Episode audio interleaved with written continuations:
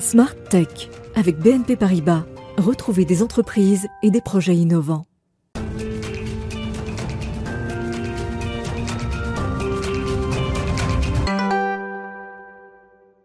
Bonjour à tous et bienvenue dans Smart Tech. Au programme, la donnée sensible nommée diffusion restreinte, une donnée qui ne peut être traitée par une plateforme cloud sans l'obtention d'une homologation très stricte et une entreprise française a remporté ce sésame, la première sur le territoire. Irène Strajnik, directrice du département produit et membre du comité de la société Oudrive, est en plateau avec nous. Et puis, euh, dans le talk, votre séquence débat, on va parler reconnaissance faciale. L'ONU est montée euh, au front après avoir proposé un moratoire. Elle a posé les bases d'une première norme mondiale pour une utilisation responsable de l'intelligence artificielle. Mais alors, quel risque représente vraiment la reconnaissance faciale en Europe? On va démêler la question avec nos invités en plateau. Ensuite, Marwan Elfites, responsable du programme Startup chez Station F, viendra nous présenter la sélection future 40 de l'incubateur. 40 startups prometteuses à l'aube peut-être de devenir les champions de la tech de demain. Et puis on terminera avec euh, un peu de hauteur, avec votre séquence Et demain, ou comment les soldats français pourraient bientôt se déplacer en volant. Mais tout de suite, on commence euh, par l'interview dans Smart Tech.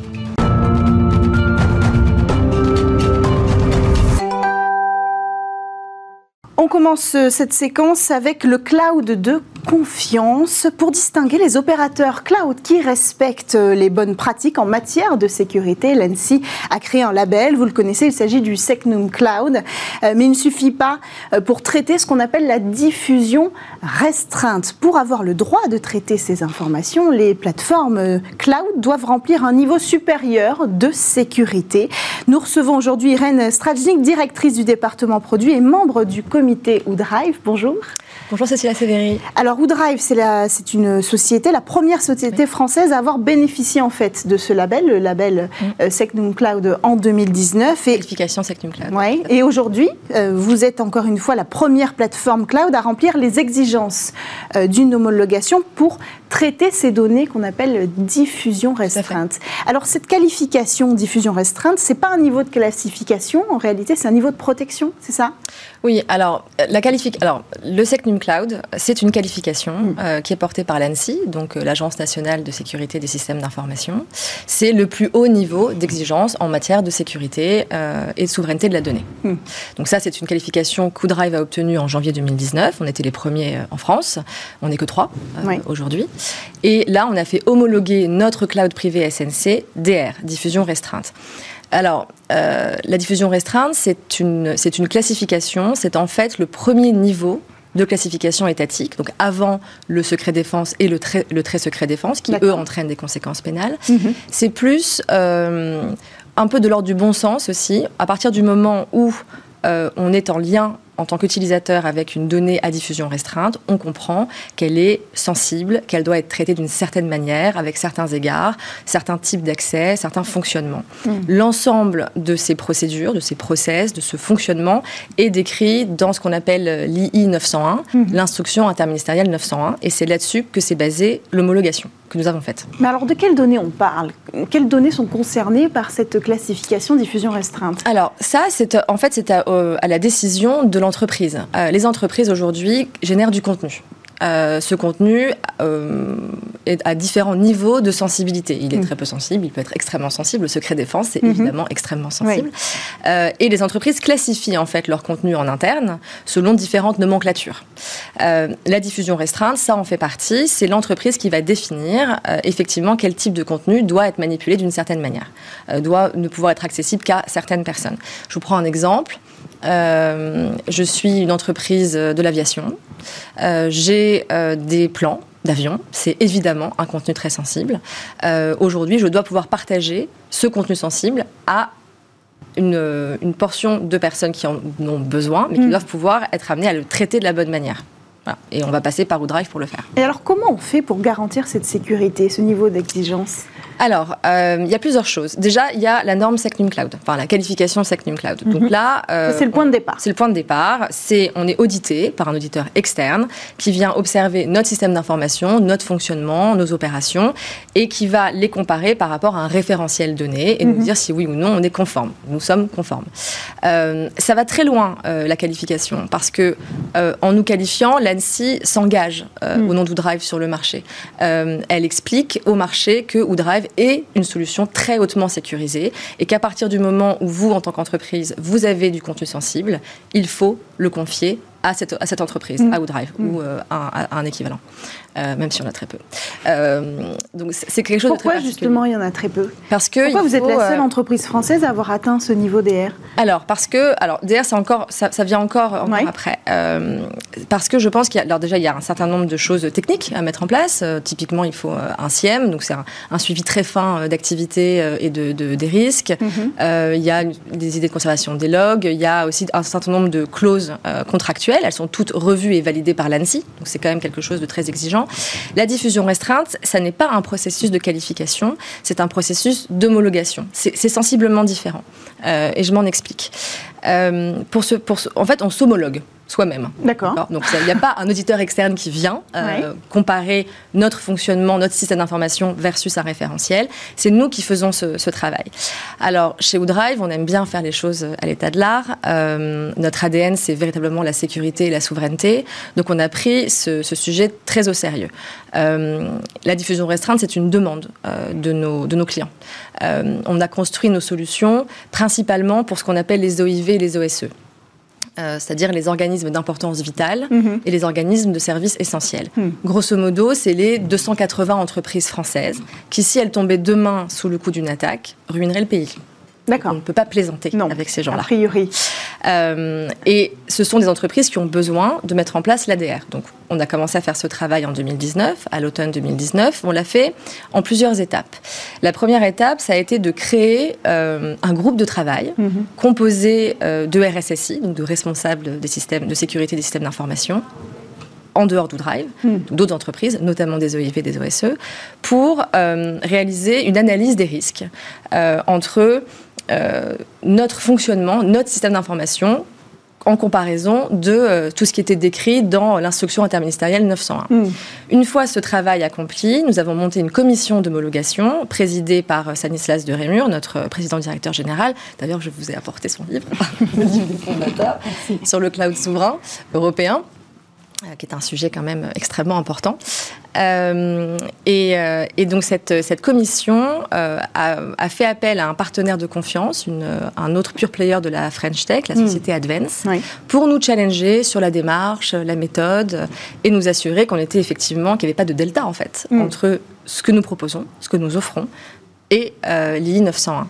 Et euh, Stanislas a pu prononcer l'homologation là il y a quelques jours, quelques semaines. Quel est le risque Parce que tout, ça, finalement, c'est pour répondre à un risque de cybersécurité. Euh, Est-ce qu'on on peut avoir une idée euh, du risque? Est-ce qu'il est chiffrable? Alors, le risque, euh, le risque est colossal. Ça se compte en, en milliards euh, d'euros annuels. Les entreprises sont victimes. Il y a un, boom Mm. euh, des cyberattaques. Oui. Et ça, c'est lié à Même une- concernant les données restreintes qui sont plus Alors, protégées que les autres Bah, justement, c'est bien pour ça qu'en fait on les protège. Oui. C'est pour éviter ça. Oui.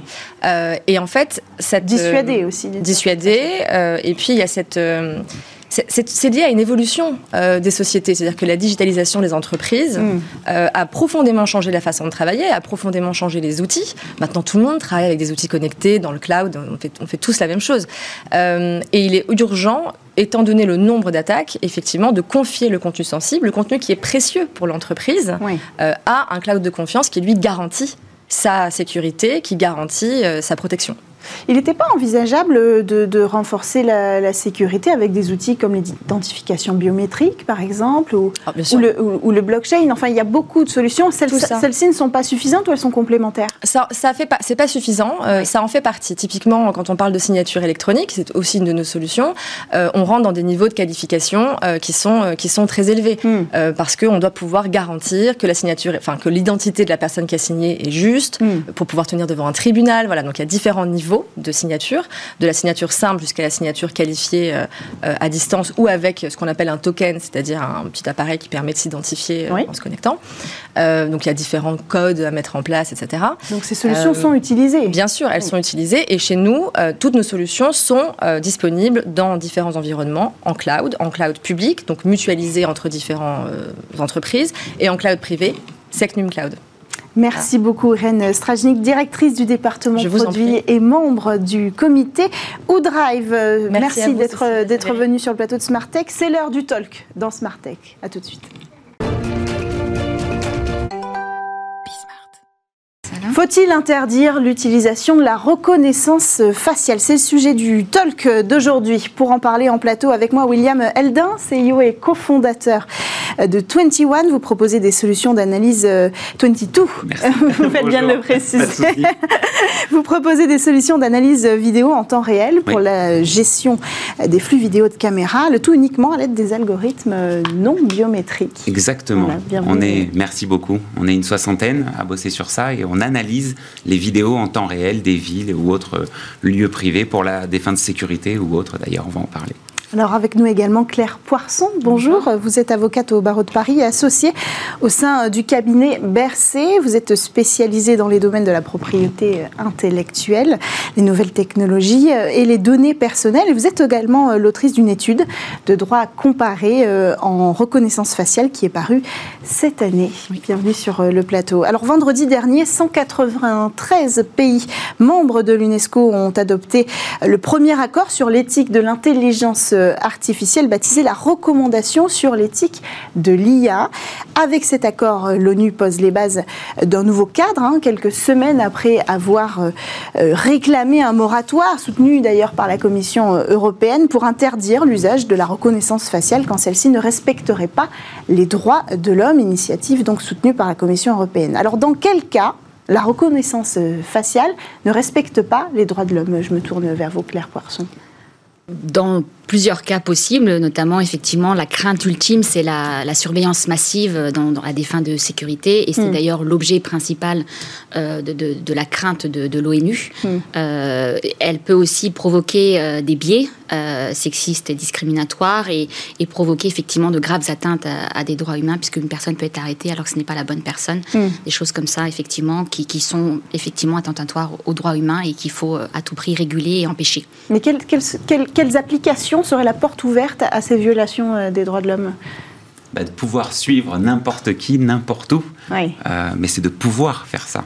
Donc du coup, c'est vrai qu'il y a une espèce de, d'idée générale et de peur euh, sur la reconnaissance faciale, où on vise que la reconnaissance faciale, mais on peut en parler techniquement. Mmh, mmh. Euh, tout n'est pas réalisable et on est loin de pouvoir tout suivre tout le temps, n'importe où dans la rue. En tout cas, il y a des choses qui le font beaucoup mieux, comme nos smartphones. Oui, c'est ça. Hein. Alors, l'ONU veut en particulier interdire euh, la reconnaissance faciale pour la notation sociale. Alors, qu'est-ce que c'est? Ça fait déjà quelques temps que, que ça a lieu en Chine. Qu'est-ce qu'on entend par là? On entend par là euh, ben, euh, un citoyen qui se comporterait bien aurait une note plus grande, ou en tout cas plus positive, que quelqu'un qui se comporterait moins bien. Mais donc, du coup, ça imposerait de pouvoir justement suivre n'importe qui, n'importe mhm. où. Mhm. Et je pense que c'est ça qui fait extrêmement peur, et c'est ça qu'il faut décorréler déjà mhm. de l'intelligence artificielle au général. C'est un des petits cas d'usage de l'intelligence artificielle que de faire de la reconnaissance faciale. Oui, mais quand c'est utilisé dans un pays comme la Chine.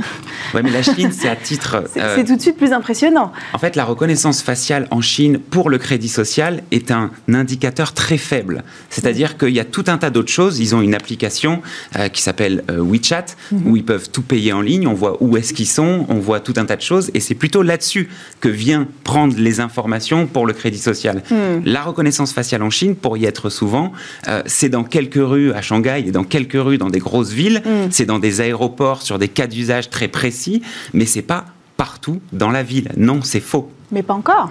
Pas encore. Si ça a débuté, a priori, rien n'est là pour arrêter ce, développement. Après, il y a des avantages à, la reconnaissance faciale, et notamment mm. en Chine. Ils l'ont beaucoup utilisé euh, pendant la période de Covid euh, pour désaturer les hôpitaux. C'est-à-dire mm. qu'avec la reconnaissance faciale, le patient arrivait euh, à l'hôpital, on pouvait tout de suite savoir si cette personne mm. était Covid ou pas Covid, et était prise en charge en fonction. Vous voulez dire grâce à la mesure de grâce température Grâce à la, reconnaissance faciale et avec une mesure thermique. Donc, il ne faut pas voir tout aussi noir et, avoir peur à tout prix de la reconnaissance faciale. Si elle est bien utilisée, bien encadrée, euh, il y a beaucoup de progrès derrière, Mm. notamment pour la médecine en jeu. Est-ce qu'il existe un cadre en France ou en Europe? On peut parler aussi à l'échelle européenne, puisque la Commission européenne s'est impliquée dans cette discussion. Un cadre juridique et ou éthique autour de l'utilisation de la reconnaissance faciale Alors nous, on a déjà des textes en Europe, effectivement, avec le fameux RGPD, le règlement sur Ouais. la génération de général sur la protection des données personnelles. On a aussi la directive police-justice. Ouais. euh, qui, euh, parce qu'en fait, la reconnaissance faciale, c'est euh, reconnaître votre visage. Et votre Mm. visage, c'est une donnée personnelle parce que c'est une donnée biométrique. Donc, par principe, c'est interdit de la collecter. Et vous avez des exceptions. Donc, déjà, c'est déjà encadré par un principe d'interdiction. Les exceptions, c'est effectivement des motifs d'ordre public très importants et qui sont encadrés par des textes législatifs dans le pays en question. D'accord. Donc nous, on est quand même, on a beaucoup, on a des textes et on a des garde-fous. On a la CNIL, on a le Conseil d'État. Typiquement, la préfecture de police de Paris, pendant le premier confinement, avait utilisé des drones. Alors c'est hors reconnaissance faciale, mais bon, utiliser des drones pour vérifier le respect du confinement. Hmm. La préfecture s'est fait retoquer par le Conseil d'État sur le fondement du RGPD. Oui. Nous avons des garde-fous. Oui. Nous ne sommes pas la Chine. On a, on- on a des, on a des cadres très opérationnels pour vraiment appuyer. Euh, pour nous qui faisions euh, de temps en temps des cas d'usage dans des lieux très privés de reconnaissance faciale, euh, c'est très encadré. On doit faire des documents qu'on envoie à la CNIL avec la finalité exacte. Tout ça, c'est timé. On doit faire un certain temps et après envoyer les résultats. C'est hyper encadré. Et même, euh, je veux dire, ce qui est important aussi en interne dans la boîte, c'est qu'on a dû composer un comité éthique, faire passer à l'intérieur de ce comité éthique où il y a des ingénieurs et euh, des business développeurs de chez nous et des gens extérieurs aussi pour savoir quelle va être la finalité et est-ce que philosophiquement on y va tous. On a une charte éthique aussi qui, ré- qui régit ça. Donc on est tous en train d'avancer petit à petit et ce qu'on demande c'est en effet que l'expérimentation puisse euh, poser un cadre euh, légal et juridique de manière à ce qu'on voit clair et de manière à ce qu'on estompe aussi un peu les peurs parce que en effet la communication des pays étrangers qui sont un peu plus pour ce genre de technologie Oui. effraie.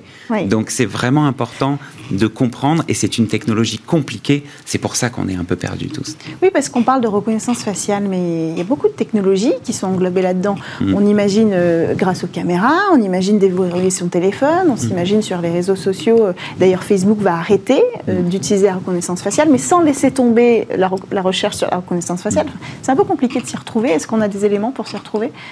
C'est euh, qu'on entend par reconnaissance faciale C'est ça, déjà, euh, identification et reconnaissance et détection, Ouais. c'est pas la même chose. Mhm. Détecter une tête, ça peut permettre de voir si la tête est bien sur son corps ou si elle est tombée par terre, donc une chute ou éventuellement autre Mhm. chose. Ensuite, on peut reconnaître une face, donc la reconnaissance faciale, pour détecter s'il y a bien un masque Ouais. ou pas de masque, s'il y a les yeux ouverts, fermés. Je pense à la somnolence en voiture. Mhm. Euh, Imaginez une caméra au-dessus de vous, euh, au moment vous- où vous tombez euh, Ouais. d'endormissement, bah, c'est de la reconnaissance faciale qu'il faut. Et ensuite, il y a l'identification faciale, qui est du coup tout petit Ouais. aujourd'hui, mais qui, est, qui fait le plus parler, qui fait le plus Parce qu'il est possible d'avoir une technologie de reconnaissance faciale sans enregistrer les données personnelles de la personne. C'est des technologies qui sont en train d'être développées. Il y avait un flou juridique qui commence à être comblé. Mais il est possible d'enregistrer un visage sans enregistrer les données biométriques. Oui, carrément. En fait, ça dépend comment on l'apprend. Euh, toujours pareil, l'intelligence artificielle, c'est une base de données, un entraînement d'un algorithme, et après de la reconnaissance dans la vie de tous les jours. Si on n'a pas de tête qui identifie une personne, on n'arrivera jamais à la reconnaître. Et de surcroît, euh, sur les Champs-Élysées, pour prendre exemple, euh, il n'y a aucune caméra qui a assez de pixels à plus de 200 ou 300 mètres pour pouvoir venir chercher exactement l'identification de la personne. Nous n'avons pas des réseaux de caméras d'assez bonne qualité pour pouvoir identifier. Et en plus de ça, on n'a pas la base de données de tout le monde. Alors quand l'ONU parle d'interdire l'utilisation de la reconnaissance faciale dans les lieux publics, elle parle des caméras. C'est pas très clair parce que ça veut dire aussi que est-ce que ça veut dire que notre téléphone on peut plus le déverrouiller en public? Enfin qu'est-ce qu'est-ce qui, qu'est-ce qui- qui sera concerné Alors, en fait, euh, euh, par exemple, pour déverrouiller son téléphone, c'est la base, euh, c'est le consentement. Donc à partir de là, vous avez un principe d'interdiction et en fait, l'exception, c'est le consentement de l'usager. Donc si l'usager consent à utiliser son téléphone et à utiliser son visage pour déverrouiller son téléphone, on ne peut rien dire. Le D'accord. consentement quand même reste prioritaire partout. Euh, donc ça, c'est le, le premier point. Le deuxième point, c'est, je pense qu'elle a, elle a vraiment peur, l'ONU en tout cas, c'est tout ce qui est la dérive sécuritaire et Ouais. l'utilisation de la reconnaissance faciale à des fins policières et de surveillance massive Oui. liées à la- au contexte aussi sanitaire où euh, on a vu un phénomène de privation de liberté assez importante et, et la police aurait tendance, potentiellement, mm. à utiliser les technologies pour surveiller un peu plus sa population et mieux la, mieux la surveiller pour vérifier, par exemple, le confinement, vérifier le port du masque, des choses comme ça. Donc, dans, dans, les périodes de crise, souvent, on a une, vraiment une perte de, de, droits euh, en général et on a un phénomène où, euh, effectivement, on peut avoir des abus. Et donc, l'ONI alerte sur ce potentiel abus et euh, demande aux États de faire attention euh, à, leur, euh, à, leur, à leur mouvement policier, à leur, à leur arsenal judiciaire répressif pour éviter ces atteintes qui peuvent être très graves aux libertés. Mais alors finalement, sans crise sanitaire, on n'en serait peut-être pas à la question du moratoire. Oui, c'est ce que je me dis. Je, suis un peu, oui, ça c'est vrai. Je pense qu'effectivement, on a, on a un recul euh, vis-à-vis de. On a une peur euh, liée à cette privation de liberté qui est aussi légitime, mais en même temps, on n'avance pas. On, le règlement sur l'IA pardon, mm. euh, a été proposé là en avril. il y en a encore à peu près pour trois ans, le temps d'arriver à un consensus entre les États membres. trois ans, c'est tard. Le droit est, en retard, pour être tout à fait honnête, sur les mm. Ben Et c'est là, en fait, qu'on crée une insécurité. Et c'est là où on manque de confiance et les citoyens s'emballent sur, sur, la, sur cette peur à raison parce qu'il manque un cadre juridique clair et précis et même éthique et responsable.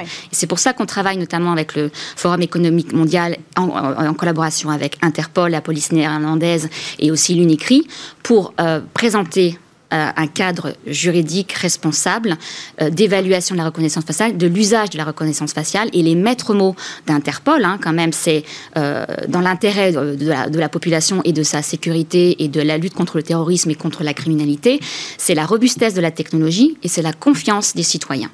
Et donc, sont en train de mettre en place un premier livret blanc qui est sorti, là, dans lequel j'ai pu collaborer, et le deuxième va sortir le, semestre prochain, pour montrer que, que la police aussi crée ses règles pour donner confiance aux citoyens et que ce n'est pas son intérêt aussi de faire de la, de, la surveillance massive. Tout le monde s'implique, oui, la confiance. Voilà, s'empare du projet mm. euh, pour, pour que tout le monde soit clair sur ses intentions d'utilisation. En fait, c'est ça, c'est peut-être dans ce sens-là. Hein. C'est complètement ça. On parlait de finalité tout à l'heure, pour rejoindre ce que vous dites.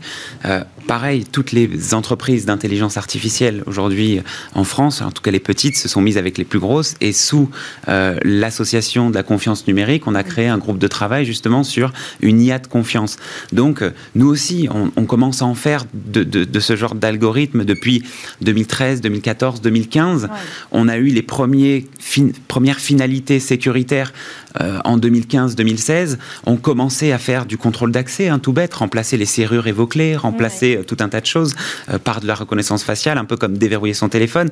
Dans ces eaux-là, on avait adressé à la CNIL, mais c'est vrai qu'il il y a eu la crise sanitaire, il y a eu des cas d'usage qui ont été orientés très sécuritaires, même pour la reconnaissance faciale, qui peut faire d'autres choses que de la sécurité. Bien sûr. Donc c'est vrai qu'on est tous foncés là-dedans et la peur collective plus l'ultra communication a amené à focus sur ce sujet-là. Donc maintenant, en effet, faut cadrer, pour avancer. Oui, hmm. et peut-être aussi pour donner de la compétitivité aux entreprises ah. qui, en Europe et hmm. en France, veulent développer ce secteur, comme hmm. la vôtre. Bien sûr. Euh, quand on parle d'interdire l'utilisation dans les lieux publics avec des entreprises comme la vôtre qui, dont l'objectif est aussi de s'emparer d'utiliser ces caméras déjà existantes, ça fait peur aux entreprises euh, de la tech? Ça nous fait peur. On a des moyens. Euh, enfin, le champ est vaste quand même des applications en intelligence artificielle, et on a des moyens. Euh, je prends le cas du bagage abandonné dans une gare. Mhm. C'est important de pouvoir suivre la personne qui vient de l'abandonner, le bagage, pour pouvoir aller l'interpeller et lui dire vous avez oublié votre bagage. donc, on pense tout de suite à la reconnaissance faciale dans ces moments-là et mhm. pour pouvoir le traquer sur le multicaméra. Mais en fait, il faut faire la part des choses aussi entre ce qui est biométrique et ce qui est non biométrique on peut aujourd'hui euh, remplacer beaucoup de finalités euh, qui sont aujourd'hui dans la tête de tout le monde, de la rocofaciale et du biométrique, par des choses non biométriques. Mhm. On arrive à s'accrocher aux vêtements, euh, aux accessoires, on arrive à trouver des certaines logiques. Si la mhm. personne était sous la caméra 1 à 16h, bah à 16h et 30 secondes, elle peut pas être sur la 18 qui est à l'autre bout de la gare. Donc on arrive à trouver justement des, des arrangements. À quel moment ces données, elles deviennent sensibles? Est-ce que dire le sexe de la personne, c'est déjà violer euh, ces informations personnelles ah Oui, dans les lieux publics, oui, oui, bien sûr. En fait, tout ce qui est euh, vous, euh, et donc votre comportement, votre dynamique de démarche, votre, votre empreinte finalement faciale, ou même votre genre, votre taille, votre poids ou quoi que ce soit, c'est de la donnée personnelle. C'est de la donnée personnelle à partir du moment où on peut vous identifier. Donc, juste collecter le sexe, si on ne vous, peut pas vous identifier, c'est pas une donnée euh, de personnelle et c'est encore moins une donnée sensible. Mais euh, si on peut, avec euh, un regroupement d'informations, vous identifier, oui, là, on est dans la donnée personnelle et on rentre dans la législation sur la donnée personnelle. Euh, pour, pour parler de souveraineté et de compétitivité technologique, euh, je crois que la crise sanitaire a vraiment révélé un, sujet, un vrai sujet euh, un vrai enjeu de souveraineté euh, numérique européenne, et je crois qu'on en parlait tout à l'heure sur le cloud. Et, et- et clairement, l'IA en fait partie, et ce serait vraiment dommage de louper le coche sur le sujet si on régulait pas très vite Oui. aussi, Oui. euh, pour éviter euh, cette perte de compétitivité et cette perte de souveraineté euh, numérique. Parce que si on ne le fait pas, les autres le feront. Donc il faut le faire à l'échelle européenne. Oui. Comme pour le RGPD, on a fait une gouvernance à l'européenne, un modèle européen de la gouvernance de la donnée, qui est finalement un avantage concurrentiel. Moi, je vais avec beaucoup de clients qui sont des pays étrangers. Ils aiment beaucoup le RGPD et beaucoup sont obligés de, de l'appliquer même en étant à l'étranger, puisqu'en fait, s'ils ciblent de la population européenne, ils sont, ils sont tenus par cette Et réglementation. c'est pas le cas pour l'intelligence artificielle. C'est pas encore le cas, mais Bon. c'est l'objectif du règlement, Ouais. du projet de règlement en cours, et, et qui devrait voilà, arriver, mais il faudrait un petit peu avancer le, le calendrier, en fait. Mais finalement, quand on constate que des entreprises comme euh, IBM, Amazon et, et- et Meta s'éloignent Oui. de la, le- la technologie de la reconnaissance euh, faciale, c'est peut-être que ce- ce- ces discussions commencent à porter leurs fruits avant même qu'il y ait un cadre euh, éthique. Alors, euh, ils s'éloignent euh, pour plusieurs sujets, parce qu'en Mm. fait, ils ont eu euh, des scandales, notamment avec le mouvement Black Lives Matter. Oui, c'est Euh, la- IBM a voilà, Amazon euh, et IBM ont décidé d'arrêter de fournir la police de leur reconnaissance faciale. Donc, euh, ils ont eu des scandales qui n'étaient pas bons pour leur image et pour leur réputation. Donc, ça, ça se comprend tout à fait.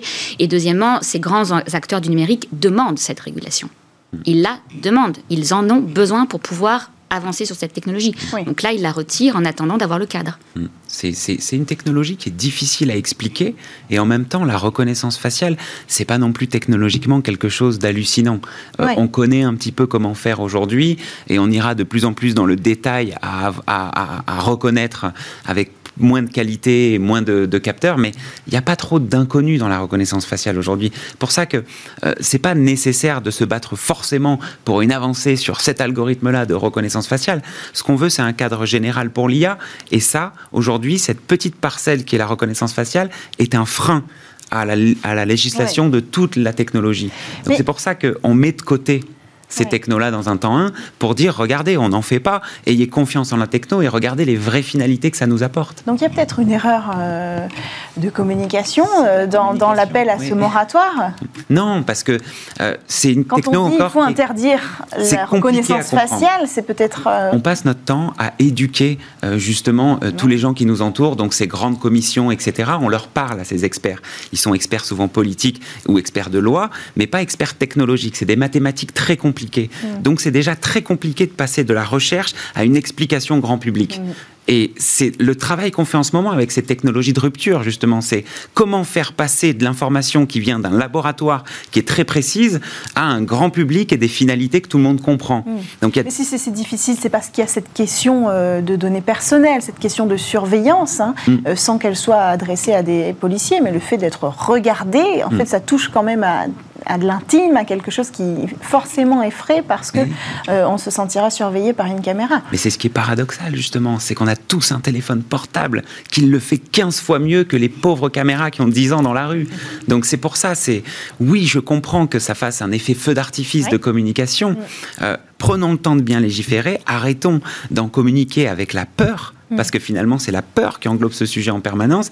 Et essayons justement d'éduquer et de faire comprendre quelles sont les finalités. Et parlons Alors, un peu plus ouvertement. Comment on fait pour faire ça? Est-ce que ça commence déjà par ne pas lancer un moratoire sur la reconnaissance faciale, mais plutôt sur les applications de l'IA Parce que les mots sont forts dans, dans ce sujet-là. Effectivement, le pas qui a été fait avec la- les premières bases de la norme mondiale concerne l'IA Oui.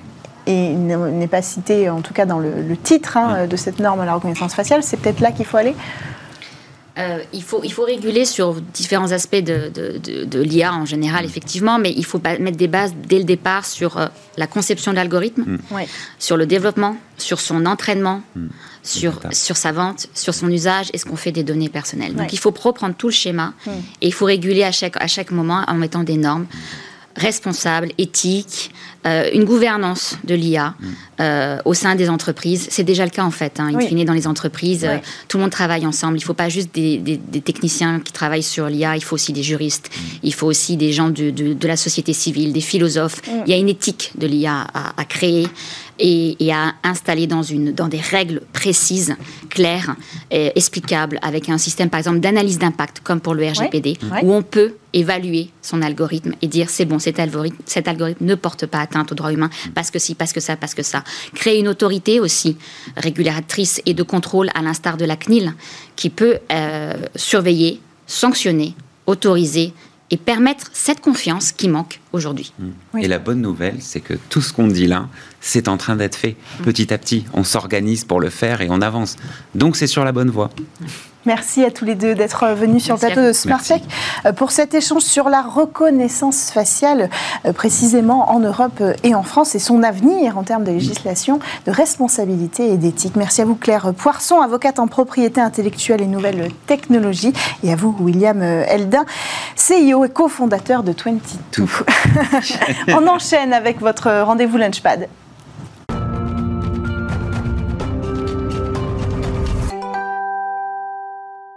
Marwan Elfites, responsable des programmes Startup de Station F, nous a rejoint en plateau. Bonjour Marwan. Bonjour. Alors pour la troisième année consécutive, Station F dévoile le Futur 40, une sélection de startups euh, prometteuses. Alors quelle est la vocation d'abord de cette sélection et quels sont les critères?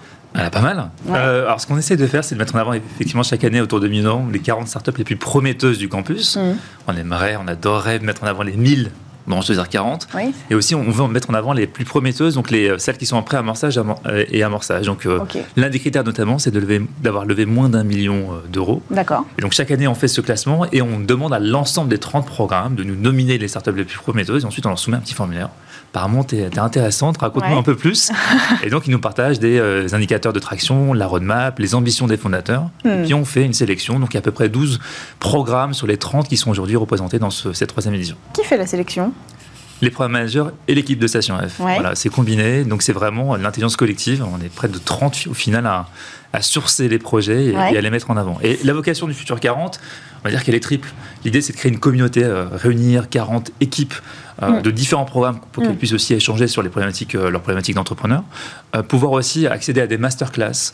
on fait intervenir notamment des différents entrepreneurs de haut niveau. On essaie de les attraper lorsqu'ils passent à Paris et de les présenter à ces 40 startups. On a eu par exemple le fondateur de Bubble.io, l'une des plateformes no-code les plus célèbres au monde, cofondée par un Français qui avait près de 100 millions de, dollars aux États-Unis. Et puis, la troisième ambition, c'est surtout la plus importante, c'est de pouvoir lever des fonds.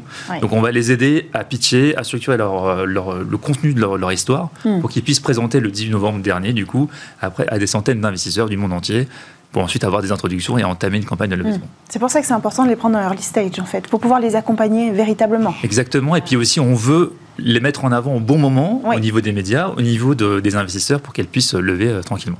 Alors, quelles quelle thématiques, quelles grandes tendances ont ressorti de cette sélection des 40 startups? Pas mal. Euh, on va retrouver euh, notamment le, Web 3. On a 4 à 5 startups qui sont dans cette thématique-là. Web 3, mhm. vous savez, on est en train de de vivre une super transition, c'est super intéressant de vivre en ce moment, mhm. le Web 2, le Web 3. Le, Web 2 est une révolution des interactions sociales, notamment avec les réseaux sociaux.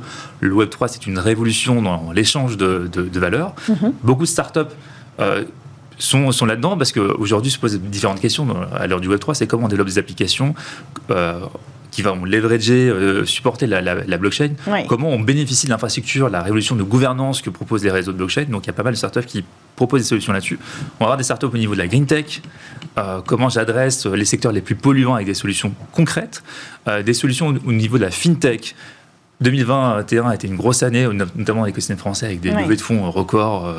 PFIT, Conto par exemple, on a des super startups dans ce domaine-là qui brouillent les frontières entre FinTech, GreenTech et RH. Oui, c'est répandu maintenant. Hein. Exactement. Toute cette euh, synergie de sujets, on, doit faire de la, green tech, de la FinTech avec un peu de GreenTech. Euh. Exactement, notamment, euh, on peut penser à Goodvest qui permet de placer sur des, bah, des placements verts, tout simplement, où là vous savez où vous mettez votre argent et vous savez que c'est soutenable. on va avoir pas mal de solutions autour de l'automatisation et de la donnée c'est le, c'est le gros euh, thème de, ce, de cette édition. Ce sont des SaaS de productivité qui permettent à chaque entreprise, à chaque secteur de soutenir l'usage de la donnée et euh, aujourd'hui d'affronter des environnements de plus en plus hybrides, forcément. On parle du télétravail, on en parle encore aujourd'hui. Malheureusement, heureusement, c'est selon, mais en tout cas, pas mal de solutions qui permettent de, de l'adresser. Et puis, on a des solutions autour de l'expérience client.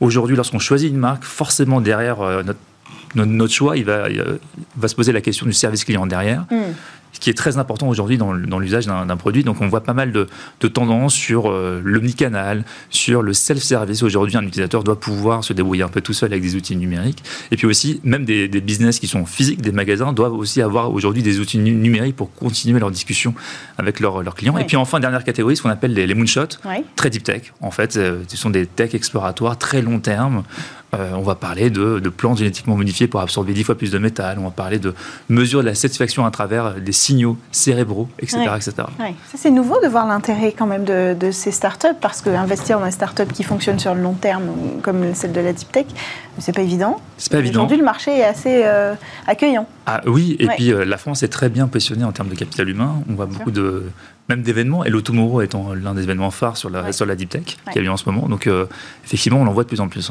Est-ce qu'on peut avoir des exemples? On a donné les thématiques. Est-ce qu'on peut avoir les noms des startups? Arena 40. Alors, je vous invite à regarder Station F euh, Future 40 sur Internet pour avoir les idées 40. Mais effectivement, on parlait de Web3, on peut penser à Defense. Euh, Defense qui, qui, parle de la sécurité à l'heure du Web3. Mhm. vous développez des projets autour d'assets crypto comme le NFT ou de crypto-monnaie, vous devez avoir une infrastructure de sécurité solide. Hmm. C'est ce que propose Defense, qui est une API qui permet euh, aux développeurs de disposer finalement d'une infrastructure de sécurité du niveau bancaire. Donc ça va s'adresser à pas mal de scale-up, euh, fintech ou pas, mais dans le domaine du Web3. Hmm. On peut penser à des Consensus, par exemple, qui est un des éditeurs de logiciels blockchain les plus, les plus connus, euh, qui permet aujourd'hui de, de, pouvoir disposer de cette sécurité. La sécurité des bitcoins et de je ne sais quel portefeuille crypto-assets, c'est super important. Green Tech, on peut penser à pas mal de solutions comme Rise, qui permet d'avoir une plateforme de financement et d'accompagnement euh, au niveau de l'agriculture. Euh, le secteur de l'agriculture est l'un des secteurs les plus polluants. On parle de 25% d'émissions euh, de carbone aujourd'hui. Comment on accompagne des fermiers et des agriculteurs pour avoir les meilleurs outils, les meilleures données sur leur émission carbone? D'abord les cartographier et ensuite les Exactement, et les accompagner notamment vers, la vers des certifications bas carbone pour qu'ils puissent disposer de financement. Donc là aussi, avoir un revenu alternatif. on peut penser à, des solutions, notamment aussi, je parlais de d'automatisation de données, solutions comme Sifflet, l'une des grandes modes aujourd'hui, et de même depuis 10 ans plutôt, c'est de parler de big data. Big data n'a de sens que si vous avez des données fiables. Alors Sifflet est une solution SaaS pour les grandes entreprises qui permet de, finalement de s'assurer de la fiabilité des données que vous allez exploiter. Mmh. Lorsque le, une donnée n'est pas fiable, la solution va le remonter et va aussi vous permettre de faire avoir un mapping de vos pipelines de données qui, viennent, qui vont venir de différents outils. Solution euh, fondée par euh, finalement pas mal de, euh, par une équipe de trois fondateurs qui voulaient, qui rêvaient dans leur vie d'avant, bancaire notamment, de disposer de ce type de solution. On peut penser aussi à la SpaceX Zefalto. Oui. Ce n'est pas tous les jours qu'on voit ce type de, de, pitch. Euh, une solution qui vous permet d'aller à près de 25 km d'altitude à l'aide d'un ballon. C'est plusieurs heures finalement de la stratosphère et de voir la courbure de la Terre à ce, à, à cette, euh, cette, ce niveau d'altitude. Oui, on voit beaucoup de startups du spatial euh, éclore. Hein. En ce moment, oui. Ouais, finalement, chez Station F aussi, on va les, on va les porter, on va les accompagner. Merci beaucoup, euh, Marwan Elfites, responsable des programmes Startup chez Station F, d'être venu nous présenter cette sélection Futur 40, donc les 40 startups les plus prometteuses en early stage dans votre incubateur, qui seront peut-être demain des champions de la tech. On poursuit avec votre séquence et demain, dans Smart Tech, on va retrouver Joséphine Dacoury pour une innovation euh, qui va passer du côté militaire. Tout de suite.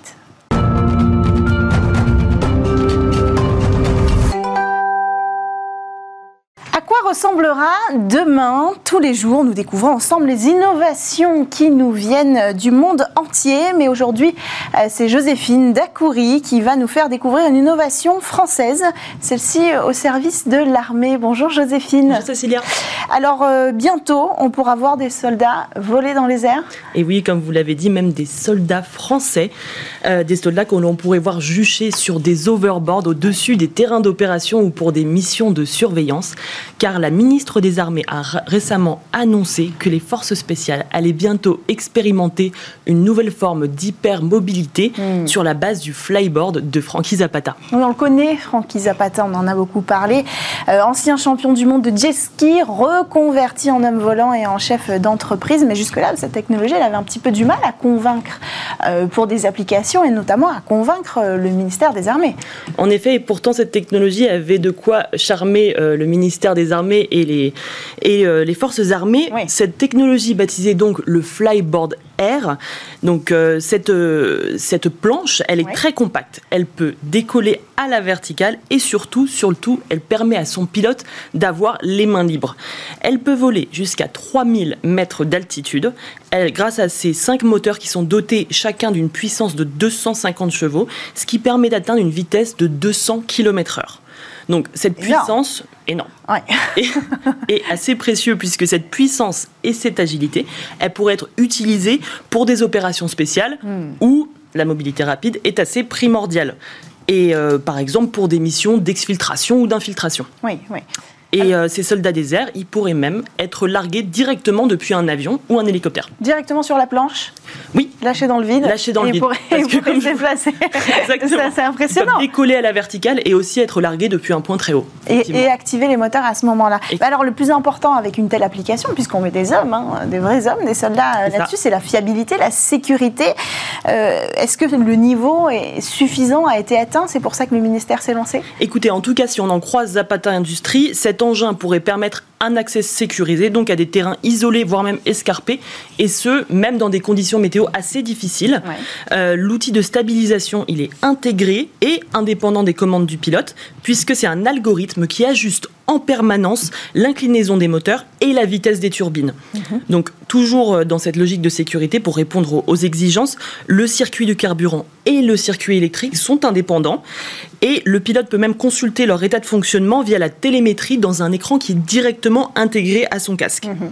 Donc et comble de, la sécurité, la machine peut même perdre un moteur et continuer à voler normalement. D'accord. Et même si deux moteurs tombent en panne, oui, le pilote peut même effectuer un atterrissage, un atterrissage sécurisé. D'accord. Donc euh, Zapata donne la garantie d'un système de redondance euh, pour son système de propulsion qui euh, répond aux critères et aux standards de l'aviation. Qui sont effectivement euh, très stricts. Alors, qu'est-ce qui bloque? Pour, Pourquoi ce n'est pas encore euh, le cas? Pourquoi les soldats aujourd'hui ne volent pas avec cet overboard?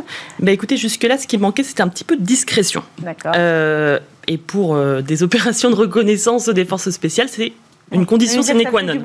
Ça faisait du bruit, effectivement. Euh, le, le, ministère des Armées avait besoin de moteurs beaucoup plus discrets, beaucoup plus silencieux mhm. et aussi moins gourmands en carburant, puisque le flyboard consomme 200 litres de kérosène pour 100 km parcourus. Et donc, Aujourd'hui, on sait que Zapata Industrie a travaillé pendant trois ans et apporté ces modifications euh, demandées sur donc l'acoustique, sur l'autonomie et sur la masse du moteur. C'est en tout cas ce qu'a annoncé Florence Parly au Forum Innovation Défense le mois dernier.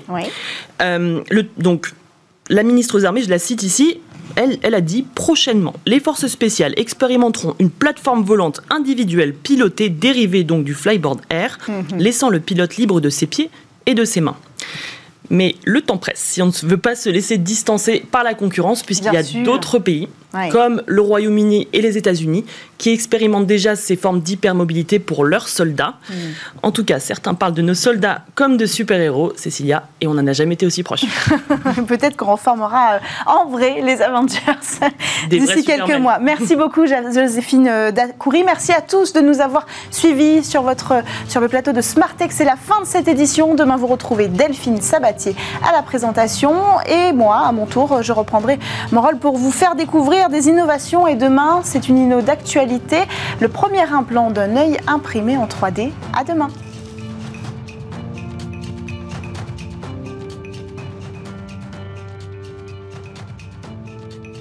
Smart Tech avec BNP Paribas. Retrouvez des entreprises et des projets innovants.